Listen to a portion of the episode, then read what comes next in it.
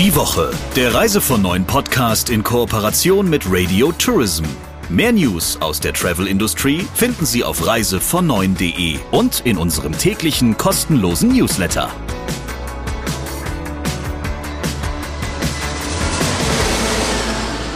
Ja, und wenn Sie uns beide hören, dann wissen Sie, es gibt garantiert News und mindestens einen Talk der Woche zu einem ganz besonderen Thema aus der Branche mit jemandem auch aus der Branche. Aber zuerst Hallo von unserer Seite, denn hier ist der Chefredakteur von Reise von Neuen, Christian Schmicke.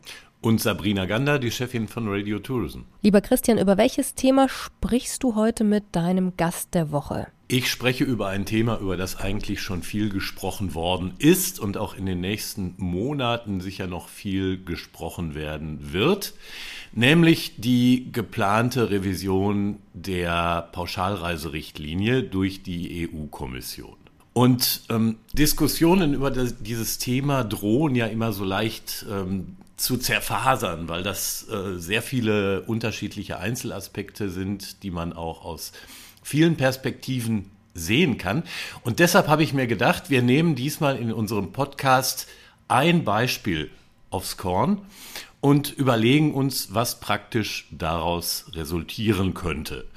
Und dafür habe ich mir als Gast Michael Buller eingeladen, den Chef des Verbandes Internetreisevertrieb VIR der ja bekanntermaßen eine ziemlich laute Stimme ist, und das meine ich jetzt nicht negativ, sondern der ja wirklich Gewicht und einen Finger drauflegen kann, weil er erstens mal auch auf dem politischen Parkett ganz wunderbar spaziert seit einigen Jahren und sich da eben auskennt und auf der anderen Seite die Branche immer im Blick und im Herzen hat. Und deswegen finde ich das ganz äh, besonders, wenn er etwas zu sagen hat, dann darf man mal die Ohren spitzen, denn er kann es auch ziemlich gut erklären, finde ich. Hier kommt der Talk der Woche. Hallo, Herr Wuller. Hallo, Herr Schmicke. Grüß Sie. Wir sprechen heute im Zusammenhang mit der Revision der Pauschalreiserichtlinie, die die EU-Kommission im Köcher hat, über die sogenannte Drei-Stunden-Regel.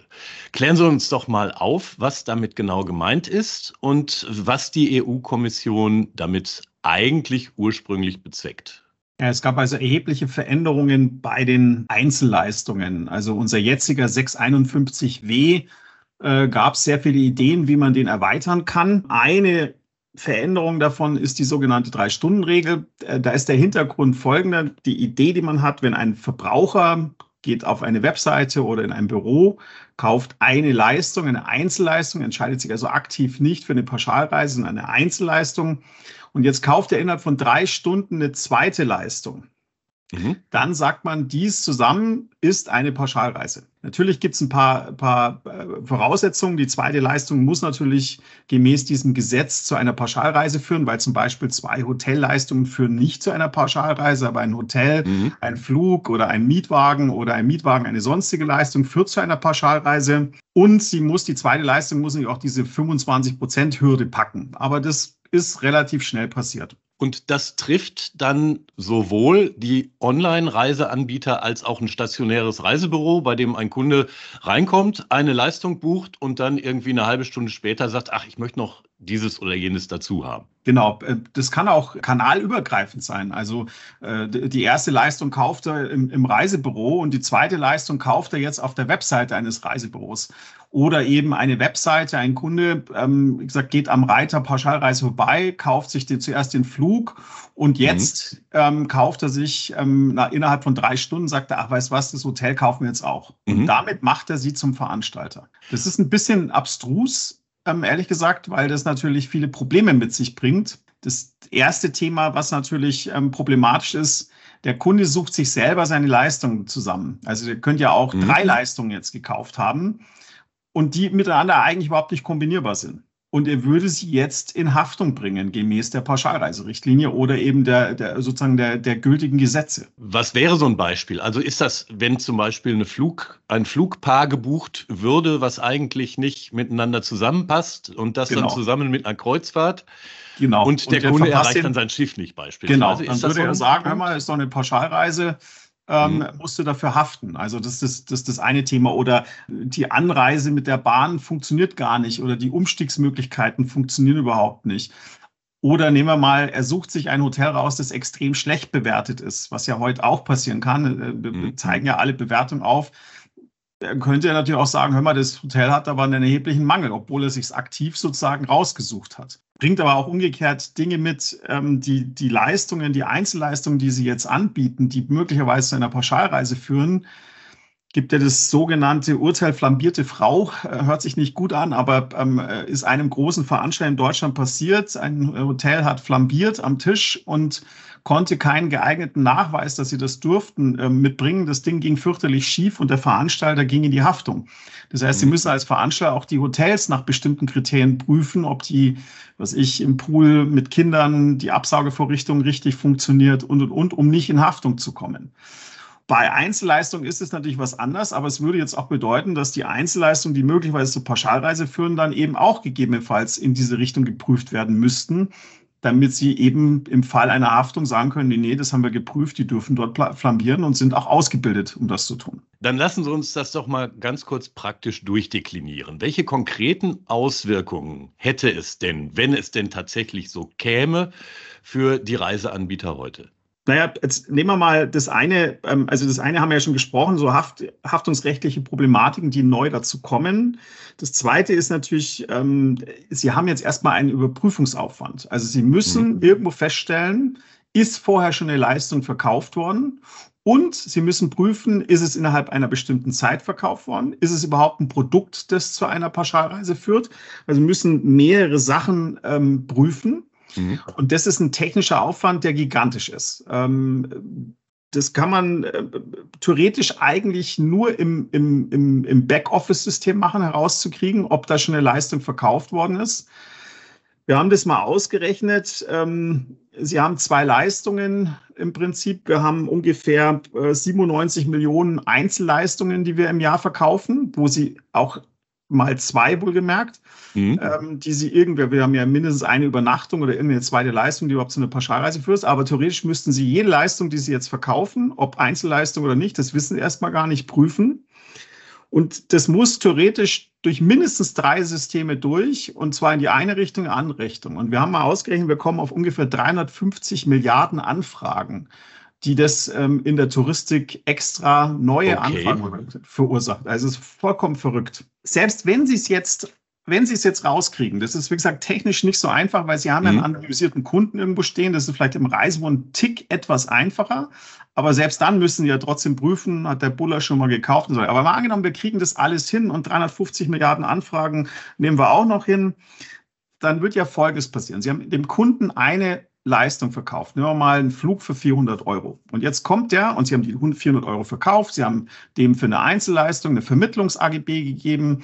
Ähm, und jetzt kommt er innerhalb von drei Stunden und kauft ein passendes Hotel dazu. Dann würde das bedeuten, dass dieses Hotel plötzlich das Ganze zu, drei, also zu einer Pauschalreise macht Jetzt haben Sie folgende Probleme. Das erste ist, Sie müssten ihm ganz andere AGBs ausspielen und auch sagen, die erste Leistung, mhm. die du gerade hattest, die ist gar keine Einzelleistung mehr und ist auch keine Vermittlung mehr, sondern wir reden jetzt von einer Pauschalreise. Sie müssen also sozusagen neue AGBs ausspielen.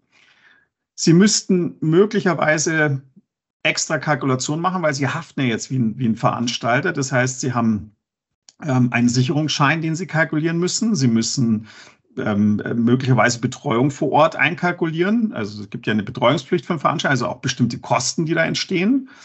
Ähm, das heißt, der Flug, der zweite oder das Hotel, das Sie jetzt anbieten für 400 Euro ursprünglich als Einzelner, müsste sagen, hm, kostet jetzt gar keine 400 Euro mehr, sondern wir reden jetzt von, keine Ahnung, 450 oder 500 mhm. Euro. So, und jetzt haben Sie aber 400 Euro und für den Flug und 450 für die zweite Leistung. Sie dürfen aber nur 25 Prozent Anzahlung nehmen nach dem Gesetz. Das mhm. heißt, ich müsste jetzt sozusagen sogar noch rückwirkend einen buchhalterischen Vorgang aufmachen und dem Kunden Geld zurückzubezahlen, weil ich ja 25 Prozent nur Anzahlung nehmen darf und müssten ihm eigentlich noch Geld zurückbezahlen. Also es ist auch noch ein buchhalterischer Vorgang, ein AGB-Vorgang. Also es ist vollkommen absurd, was die sich da einfallen lassen. Und das ist so ein typisches Beispiel davon, dass ähm, Gesetzgeber oder eben sich Dinge anschauen und sagen, ja, aber dann ist doch eine Veranstaltung und die haben überhaupt keine Ahnung, was das eigentlich in Prozessen für diese Touristik auswirkt und das auch in keinem Verhältnis dazu steht, ähm, was es eigentlich bewirken soll und was es helfen soll. Und das ist, glaube ich, für die Branche, gibt in diesem Gesetz mehrere Sachen, die genau ähnlich sind. Mhm. Ähm, glaube ich, die Aufgabe zu erklären, ähm, was das eigentlich in der Praxis läuft. Und da muss man sich über die Verhältnismäßigkeit Gedanken machen. Dürfte denn eigentlich so ein Anbieter, wenn der jetzt äh, unglücklicherweise zwei Leistungen miteinander kombiniert gekriegt hat, weil der Kunde ähm, die dann innerhalb von drei Stunden zusammen oder nacheinander vielmehr gebucht hat. Dürfte der denn dann eigentlich für den ersten Teil, also für das bereits gebuchte, nochmal nachträglich den Preis ändern? Das ist alles, äh, alles steht alles offen. Das könnte mhm. übrigens noch komplizierter werden. Sie kaufen den Flug und Sie kommen nach vier Stunden und kaufen ein Hotel und nach diesen vier Stunden ein äh, Mietwagen. Hotel und Mietwagen ergibt eine Pauschalreise und das führt jetzt dazu, dass Sie einmal eine Einzelleistung verkauft haben mhm. und einmal eine Pauschalreise, die aus dem Hotel und aus dem, aus dem äh, Mietwagen bestehen würde. Also es kann total abstruse Konstrukte, die auch kein Verbraucher mehr zum Schluss ähm, versteht, ähm, sich daraus entwickeln. Und wir reden hier immer nicht von der aktiven Aufforderung, sondern wir reden von einem Verbraucher, der selbstständig Entscheidungen trifft, Leistungen einzeln zu kaufen. Wenn es denn wirklich so käme, da würden ja Reiseanbieter, die eben nicht in diese Pauschalreisehaftung geraten wollen, alles unternehmen, um zu verhindern, dass solche Buchungen dieser Art erfolgen. Das, das würde heißen, als Online-Anbieter müsste ich dann irgendwie, wenn einer eine Einzelleistung gebucht hat, den erstmal drei Stunden lang mindestens mhm. blocken. Ja, oder? das wird aber schwierig, weil ja. sie, äh, sie wissen ja gar nicht, ob das der, der Buller schon eine gekauft hat oder nicht. Also das ist, glaube ich, auch, ähm, wäre auch, glaube ich, nicht so gut, mhm. ähm, äh, diesen Weg zu gehen. Meine These wäre, wenn das so kommt, nehmen wir mal den klassischen Reisevertrieb, würde der dann noch auf seiner Webseite Einzelleistungen anbieten? Hm, Vermutlich nicht. Ja, bei den großen Portalen würde ich mal sagen, diese äh, Geschichte führt wahrscheinlich zu einer Warenkorbfunktion. Äh, das heißt, äh, wahrscheinlich würde man dann noch aktiver in die Pauschalreise gehen, was sie ja heute schon tun. Also ich meine, mhm. Click und Mix äh, von Expedia, also indem man eben Packages wirklich draus macht, ist ja eine Pauschalreise, ist auch Kundengeld abgesichert, erfüllt alle Gesetzgebungen. Vielleicht würde man wahrscheinlich diesen Schritt dann nochmal ganz aktiv gehen. Und dann ist schon die Frage, ob ein Verbraucher noch eine klassische Pauschalreise dann kauft, wenn er es individuell zusammenstellen kann und die gleichen Haftungsmerkmale hat. Und ich glaube, auch das ist so das Gefährliche an dieser, an dieser Diskussion um die Einzelleistung. Wenn der Unterschied nicht mehr groß ist und ich es einzeln individuell zusammenstelle, warum sollte ich dann eine klassische Pauschalreise noch kaufen? Also mich wundert den ein oder anderen Veranstalter, der auch in Brüssel da ziemlich gedrückt hat zu den Pauschalreisen, das mhm. Ganze auch gerne nimmt als äh, Wettbewerbsregulierungsprozess, ähm, das ihm eigentlich zum Schluss um die Ohren fliegt, und zwar ganz gewaltig. Okay. Fallen Ihnen denn noch ähm, andere Aspekte dieser Revision der Pauschalreiserichtlinie ein, die ähnlich durchdacht sind? Naja, also äh, nehmen wir mal äh, den Veranstalterbereich. Ähm, dort hat man erweitert, dass eben äh, außergewöhnliche Umstände, heute, heute ist ja so, Sie gucken sich an, gibt es eine Reisewarnung für eine bestimmte Destination und dann müssen Sie kostenfrei stornieren, äh, weil der Kunde eben dort nicht hinreisen kann, also ein Kriegsgebiet, mhm. Vulkan, weiß der Teufel was. Jetzt haben die das dummerweise erweitert um die Geschichte der, ähm, des, des eigenen Orts, des Wohnorts und mhm. um den Abreiseort. Der Hintergrund, das zieht sich übrigens im ganzen Gesetz durch, ist, dass die alle Corona-Fälle, die es gab, irgendwie versucht haben, zum Alltag in dieses Gesetz hineinzupacken, uns als Branche aber keine Lösung für diese Corona-Situation, also für ein komplettes Marktversagen gegeben haben. Und der Hintergrund ist der, dass wir in Corona-Zeiten das Problem hatten, dass der Kunde theoretisch hätte fliegen können, aber sie durften zu dieser mhm. Zeit nicht zum Airport fahren. Das haben die als Anlass genommen, dieses Gesetz zu ändern. Jetzt könnte Folgendes passieren. Der Kunde hat eine ausgehende Situation, Schneetreiben, was ich, ähm, ähm, also in der Nacht, äh, Wetterchaos und kommt nicht zum Airport. Das würde jetzt bedeuten, an ihrem, an ihrem Wohnort ist etwas Außergewöhnliches passiert. Sie können nicht zum Airport und jetzt können sie kostenfrei rausgehen. Für den Veranstaltings bedeutet das, die Airline fliegt vielleicht trotzdem und die sagt, hör mal, Buller, wir fliegen doch. Ja, wo ist denn dein ja, Passagier? Mhm. Ähm, und das Hotel sagt, hör mal, habt doch das Zimmer freigehalten. Das heißt, sie bleiben jetzt als Veranstalter auf diesen Kosten sitzen. Und das ist natürlich ein, ein, Risiko, das sie nicht, nicht kalkulieren können. Also, äh, also wird auch kein Versicherer dafür geben, der, der sozusagen die Haftung um diese Punkte weitermacht. Und mein Punkt ist immer, dass ich sage, wenn wir jetzt noch eine Revision abwarten, dann ist der Veranstalter irgendwann auch noch verantwortlich, wenn der Kunde sich einen Tag vor Reisebeginn den Finger schneidet. Weil wie, wie weit soll denn diese Haftung noch gehen für den Veranstalter? Und dass tatsächlich Ereignisse am Wohnort oder am Abfahrtsort des Kunden in diese ganze Geschichte mit einbezogen werden, ist in der Tat ein, ein vermeintliches Learning aus der Corona-Pandemie? Ja, also ich, ich, ich würde sagen, da war es eben so tatsächlich, dass wir, dass wir den Konflikt hatten. Ich durfte zu der Zeit noch gar nicht auf der Straße sein, ähm, äh, weil es ein, sozusagen um die Zeit durften sie Klar. nicht fahren und sonst irgendwas. Mhm. Das heißt, ihr Flieger ging theoretisch um sieben. Sie durften aber um fünf Uhr noch nicht auf der Straße sein. Ich, davon gehe ich aus, dass sie das im Kopf hatten. Und wie gesagt, wir sehen das in dem gesamten Gesetzesentwurf, dass viele Corona-Ideen oder Problematiken, also die einmalig aufgetreten sind durch einen außergewöhnlichen Umstand, hier irgendwie versucht worden sind, ins Gesetz reinzupacken. Und der Branche, ähm, nehmen wir mal das Thema, die Forderung, die, die gesamte Branche hatte gesagt, naja gut, also wenn man sich jetzt mal die Pauschalreiserichtlinie anschaut, die bis jetzige, die, die hat ja funktioniert. Bis mhm. auf Corona. Für Corona war sie aber nie vorgesehen, weil dieses Gesetz hatte diese Idee, ein Veranstalter geht insolvent. Eine Destination hat ein Problem. Und dann haben sie natürlich mhm. immer Alternativen und das kriegen sie auch in der Markt geregelt. Aber die hatte nie die Idee, dass eigentlich ein komplettes Marktversagen stattfindet und alle Veranstalter gegroundet sind, alle äh, Airlines gegroundet sind, keiner mehr sein Ladenbüro aufmachen durfte und und und.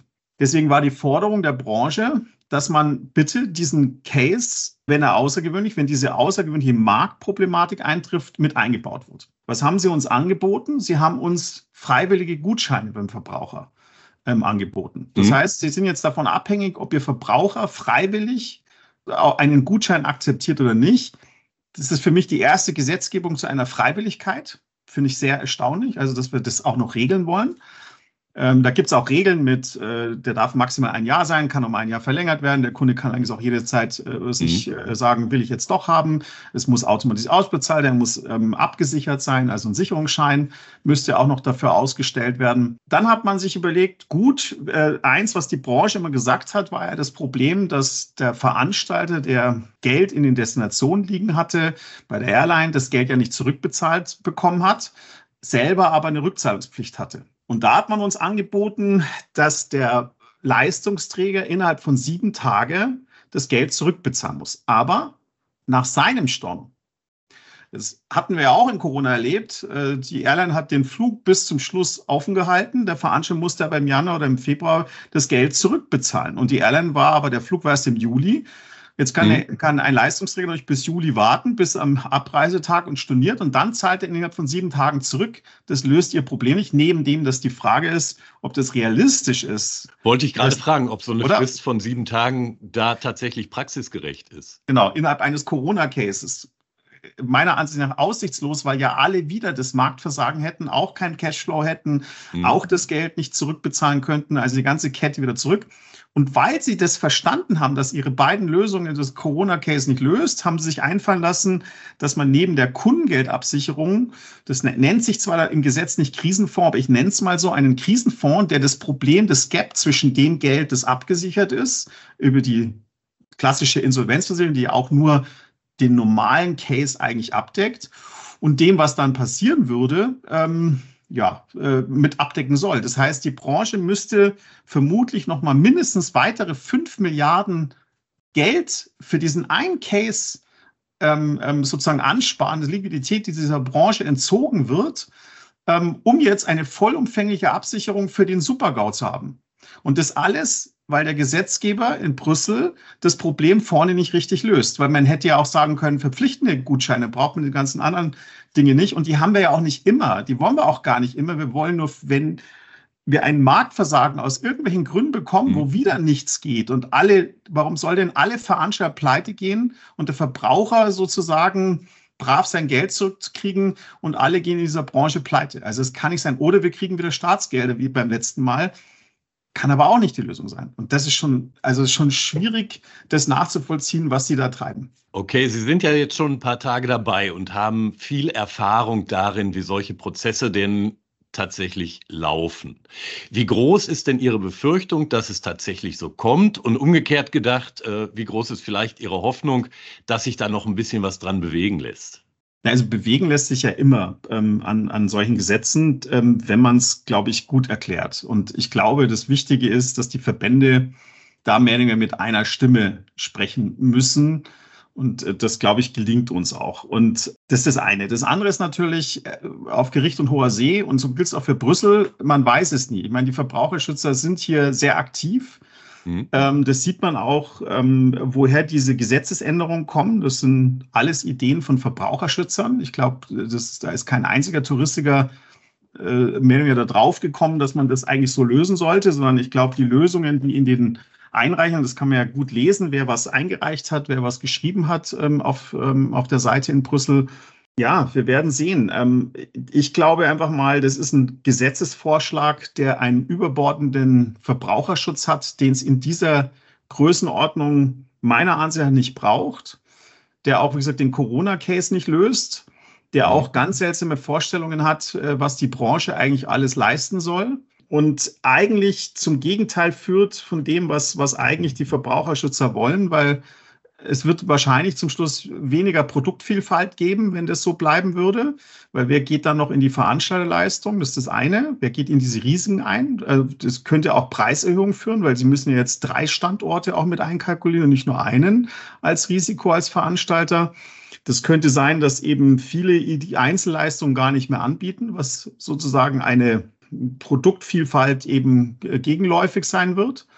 Und es kann auch sein, dass die Großen dadurch äh, große Anbieter, das können auch Veranstalter sein, ähm, sozusagen die einzigen sind, die das noch leisten können. Und das ist ja eigentlich das Gegenteil von dem, was Brüssel immer möchte, dass die Großen nicht größer werden und die Abhängigkeiten nicht größer werden. Und deswegen habe ich schon die Hoffnung, dass wenn wir die Möglichkeit kriegen, dazu zu sprechen und unsere Anliegen nicht abgetan werden als äh, das will die Branche halt nur nicht. Das ist ja, da ist man ja ganz schnell dabei und auch vielleicht eben auch ein Justizministerium. Ich meine, das mag zwar Brüssel sein, aber das sind ja die Kollegen der einzelnen Parteien, die da sitzen. Mhm. Und auch den Einfluss äh, der Deutschen, ich meine, das ist einer der größten Reisemärkte, sollte eigentlich hier geltend gemacht werden, um solche Gesetze ähm, nicht zuzulassen. Also noch ist es ein Entwurf, und vom Zeitraum wissen wir auch noch nicht genau, wie es laufen wird. Ich meine, da stehen die Wahlen dieses Jahr an in Brüssel. Ähm, das kann zu allem Möglichen führen, dass man es schnell durch, durch, äh, durchführen möchte. Es könnte auch sein, dass dieser Entwurf vielleicht, äh, dass die nächste äh, ja, Konstellation das vielleicht gar nicht so sieht. Also es kann zu allem führen. Aber es ist auf jeden Fall die Branche ein echtes Problem, so einen Vorschlag, so einen Verbraucher überbordenden Verbrauchervorschlag ähm, für ein eigentlich funktionierendes Gesetz ähm, hier liegen zu haben. Mhm. Gäbe es denn Ihrer Einschätzung nach Akteure, touristische Akteure, die, wenn tatsächlich dieser Entwurf so durchgehen würde, am Ende davon profitieren würden? Oder wären wir alle auf der Verliererseite? Ist schwer zu sagen. Ich glaube, dass der eine oder andere, der da lobbyiert hat, äh, sich da Chancen ausrechnet, die ihm aber meiner Ansicht wie ein Bumerang um die Ohren fliegen werden ähm, und vielleicht auch die Welt dann auch ganz anders aussieht, als sich dieses Glauben. Ich glaube, ein, die großen Portale, ähm, die, die, finden diesen Vorschlag natürlich nicht gut und äh, finden alle nicht gut. Mhm. Er trifft, er regelt ja auch nicht Portale versus äh, Reisebüro, Reiseveranstalter, sondern er regelt den Verkauf von Reisen. Die einen werden sicherlich immer einen Weg finden, damit umzugehen. Also es geht nicht um Umgehung, sondern zu sagen, okay, dann gehe ich halt aktiv in den Bereich rein, wenn ich sowieso mit einem Risiko bin ob das gut für den Markt ist, weiß ich nicht. Ein Ding hat mich in Sachen Verbraucherschutz bei dieser ganzen Debatte, die jetzt geführt wird oder die jüngst geführt worden ist, schon immer irritiert, nämlich die Tatsache, dass das Thema, was wir in den vergangenen Jahren häufiger mal hatten, nämlich die Frage, ob es richtig ist, dass die Airlines für Buchungen sofort 100 Prozent kassieren, obwohl sie nicht ihre Kundengelder gegen die eigene Insolvenz absichern müssen. Das wird im Moment überhaupt nicht nach vorne gebracht, oder? Also es steht lustigerweise im Gesetzesentwurf der Pauschalreiserichtlinie steht es ganz vorne drin. Und auch die Fluggastverordnung ist lustigerweise etwas geändert worden, indem zum Beispiel diese Rückzahlungsverpflichtung in einem bestimmten Zeitraum auch im B2B-Bereich gilt. Also ist schon mal ein kleiner Fortschritt. Das Thema ähm, Absicherung der Airlines ist ein Dauerthema. Ähm, jetzt darf man aber auch nicht vergessen, die Airlines haben in Brüssel es gibt so zwei Departments. In einem haben die eine starke Lobby. Das habe ich selber schon erlebt, damals mit der DCC-Gebühr. Ich glaube, wir hätten, wir haben eindeutige Verstöße vorgelegt ähm, und das hat man dann in Brüssel abgeschmettert. Ja. Mhm. Ähm, also die, die Airlines sind dort gut vertreten und ähm, ich glaube auch ähm, gut geschützt an bestimmten Stellen. Natürlich ist es ein Riesenproblem. Ich meine, wir wissen, dass die Lufthansa äh, von den neun Milliarden ein sehr großer Anteil war äh, an Kundengelder, die sie zurückbezahlen musste. Und äh, wir wissen auch, dass, ähm, dass das den Veranstaltern und auch den Einzelleistungsanbietern Riesenprobleme gemacht haben, dass die mhm. umgekehrt eigentlich die JATA ähm, gesagt hat, hör mal, bei mir musst du alles absichern, wenn du was verkaufst, ja, und auch Bürgschaften haben. Aber auf der Seite der Airlines gab es keine Bürgschaften. So, und die haben dann einfach nicht zurückbezahlt. Und äh, keiner konnte das Geld an den Kunden und den Verbraucher zurückbezahlen, weil die Airlines auf diesem Geld saßen. Und das sind ja doch dann hohe Beträge. Umgekehrt verstehen natürlich, Airlines haben enorme Kosten, die sie im Vorfeld bezahlen. Also ein Flugzeug kostet enormes Geld, Strukturen kosten enormes Geld, die man einfach mal bereithält, ob da ein Flieger geht oder nicht. Da ist vielleicht noch nicht eine gute Balance drin. Vielleicht braucht es Anzahlung, Restzahlungen, also ähnliche Modelle. Dann wäre es vielleicht auch fairer für alle verteilt. Aber es ist im Augenblick, ich habe die Hoffnung nicht, dass hier große Regulierungen kommen, zumal ja auch so eine Kundengeldabsicherung bei Airlines ähm, durchaus ja auch zu betrachten ist, wer muss die dann leisten? Alle an, ankommenden Airlines, also weil sonst haben sie eine, eine Marktverzerrung. Äh, haben wir ja heute schon bei vielen Gesetzgebungen. Also es ist ein schwieriges Kapitel, das richtig zu machen. Aber klar, das ist immer noch so eine offene Flanke. Vielleicht abschließend noch die Frage zum Zeithorizont, mit dem wir da rechnen müssen. Sie haben es gerade erwähnt, in diesem Jahr sind noch Europawahlen. Da weiß man nicht so genau, wie die ausgehen und wie schnell oder langsam sich dann ne, die Institutionen reorganisieren und neu formieren werden. Dann ähm, irgendwann wird das Ganze ja mal in eine Richtlinie überführt werden und dann gibt es noch mal eine Frist obendrauf bis zu der oder innerhalb derer das in nationale Gesetzgebung gegossen werden muss. Über welches Jahr oder welchen Zeitraum reden wir denn da so ganz grob? Also ich glaube nicht, dass wir dieses Jahr ähm, sozusagen die finale Version davon sehen werden. Aber wenn das der Fall wäre, dann kommen ja eben noch mal 18 Monate drauf. Zumindest steht es im Augenblick drin. Normalerweise wird es ja zwei Jahre geben, aber äh, da hat man irgendwie 18 Monate. Also 25, Mitte 26 wäre sozusagen der früheste Zeitpunkt, in dem irgendwie was passieren würde. So würde ich mal sagen, oder ähm, in, in der Regel. Okay, es ist also noch ein bisschen was zu machen. Ja, aber, aber natürlich, wenn es mal läuft, läuft Also ich glaube, die, wir können uns als Verbände im Augenblick nicht zurücklehnen und sagen, naja, da können wir noch Wahlen und mal gucken, sondern wir sind da eigentlich alle hyperaktiv und auch ich sag mal, auf der politischen Seite ist man auch schon sehr aktiv. Also für uns ist es sozusagen ein echt brandheißes äh, Thema, gerade an dem mhm. wir Verbände gerade dran sitzen. Lieber Herr Buller, vielen Dank für die spannenden Einblicke. Dankeschön. Lieber Christian, über was sprechen wir denn nach dieser langen Ausführung und diesem, ich würde mal sagen, ein bisschen komplizierten Thema auch? So ein wirkliches Thema, über das ich jetzt unbedingt noch sprechen müsste, ist mir eigentlich nicht in den letzten Tagen über den Weg gelaufen. Vielleicht eine kleine Randnotiz.